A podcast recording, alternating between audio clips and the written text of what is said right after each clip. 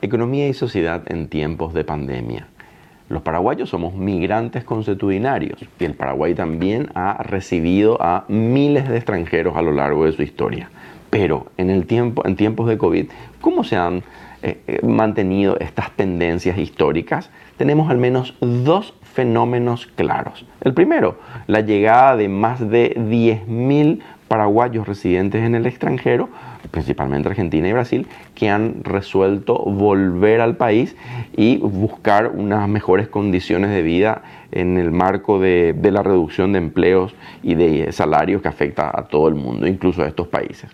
Y el otro movimiento interesante, y esta es mucho más novedoso o inesperado al menos, es el retorno de aquellos trabajadores de Asunción y Central que tienen parientes en el interior del país, pero que por la pérdida de, empleos y la caída de sus ingresos han optado por volver a sus comunidades de orígenes. Y esto es nuevo, ya que las zonas rurales siempre fueron repulsivas pero atendiendo que el COVID es una enfermedad de zonas urbanas, las zonas rurales aparecen como las de, el escape principal para salir de esta problemática.